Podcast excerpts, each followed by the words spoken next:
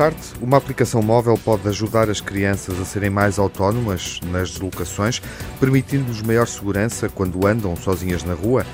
Os investigadores do Laboratório de Robótica e Sistemas de Engenharia do Instituto Superior Técnico em Lisboa estão, com o apoio das crianças, a estudar uma aplicação, uma espécie de Google Maps adaptado à idade deles. É um projeto em que os média procuram dar resposta aos direitos da criança e que trazemos ao ouvido crítico no dia em que se comemoram os 30 anos da Convenção sobre os Direitos da Criança, adotada pelas Nações Unidas em 1989.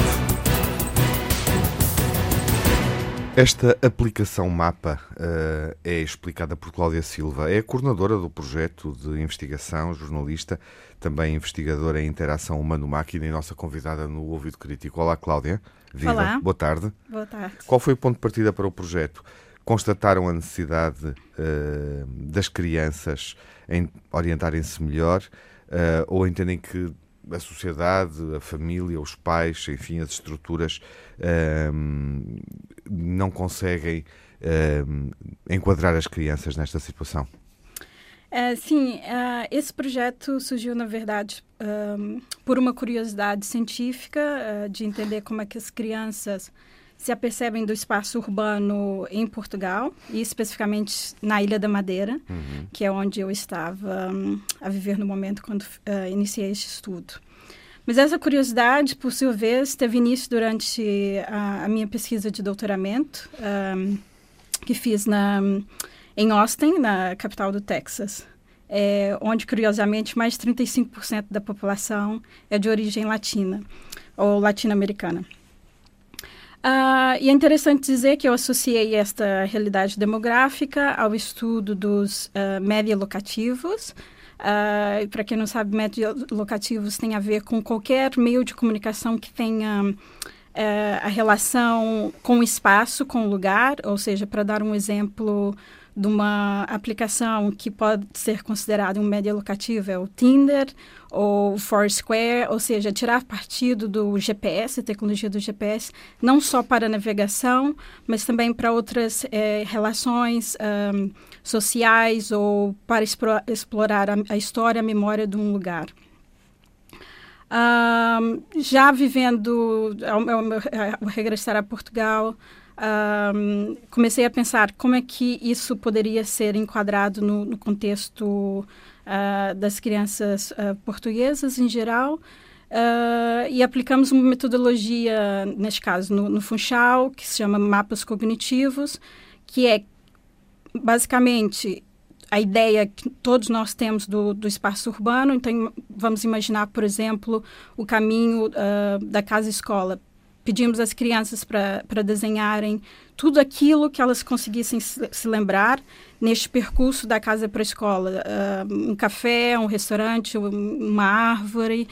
Uh, e foi assim que, que surgiu, um, na verdade, esse projeto, uhum. que depois um, avançamos e o executamos também uh, em Lisboa. Uhum. Discute-se muito a dependência das crianças relativamente à tecnologia e à ideia, obviamente, de protegê-las dos riscos que correm utilizando os dispositivos móveis. Aqui a ideia, o objetivo é olhar eh, para a relação das tecnologias eh, entre, eh, entre as crianças e a tecnologia como uma vantagem, não é? Sim.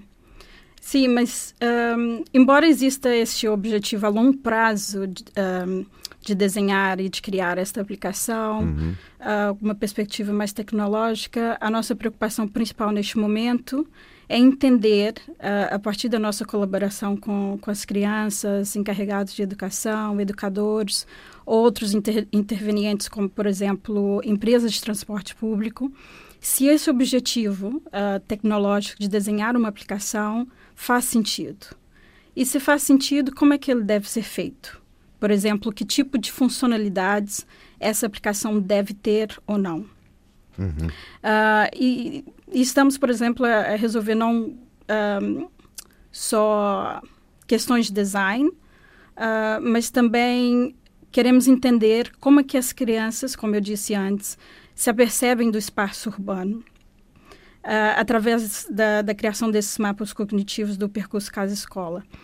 E é importante aqui enfatizar que, que este método ele, ele é participativo, é, ele se chama design participativo, que é na verdade, um método que inclui certos grupos, sobretudo grupos uh, que geralmente não são uh, representados na, na, esfera pública ou na esfera mediática, um, no processo uh, total de design de uma determinada tecnologia. Então, aqui é muito importante uh, para mim enfatizar isso, que o nosso, nosso objetivo não é impor que a tecnologia vai resolver todos os problemas uh, da cidade atual e vai trazer de volta as crianças para o espaço urbano, mas é tentar entender em conjunto, não é, com esse, todos esses intervenientes, como é que podemos pensar em soluções uh, tecnológicas em conjunto. Uhum. As crianças gostaram da ideia? Sim, uh, gostaram e geralmente sabem dizer o porquê. É, é muito interessante uh, uh, ver que, que as crianças têm já um repertório mediático, no sentido em que, quando nós perguntamos que tipo de funcionalidades tu gostarias que esta aplicação desenhada para ti ou para pessoas da tua idade tivesse, é interessante ver que as crianças já têm noção do que, é, por exemplo, uh, ser rastreado através do GPS. Algo que me impressionou muito num estudo feito numa escola privada no Parque das Nações é, é foi o facto que um, um, um, um miúdo respondeu a essa pergunta uh, com a seguinte expressão: family tracking ou seja, rastreamento feito por famílias, não é? E ele respondeu em inglês. Ou seja, é, é muito interessante ver que as crianças, elas já têm é, apreciação do que, que a tecnologia pode fazer por elas e geralmente sabem dizer o porquê. Cláudia, muito obrigado pela presença Sim. neste Ouvido Crítico. Obrigada eu.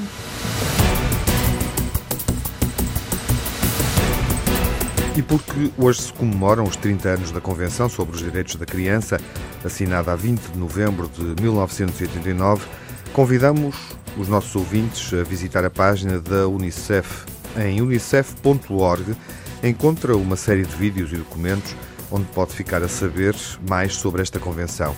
Aí fica-se, por exemplo, a saber que este é o acordo de direitos humanos mais ratificado de sempre mas que apesar disso e apesar das melhorias que se verificaram na vida das crianças de todo o mundo nas últimas três décadas, muito há ainda por fazer. No mundo, 262 milhões de crianças e jovens não vão à escola, 650 milhões de mulheres casaram-se antes de fazerem 18 anos.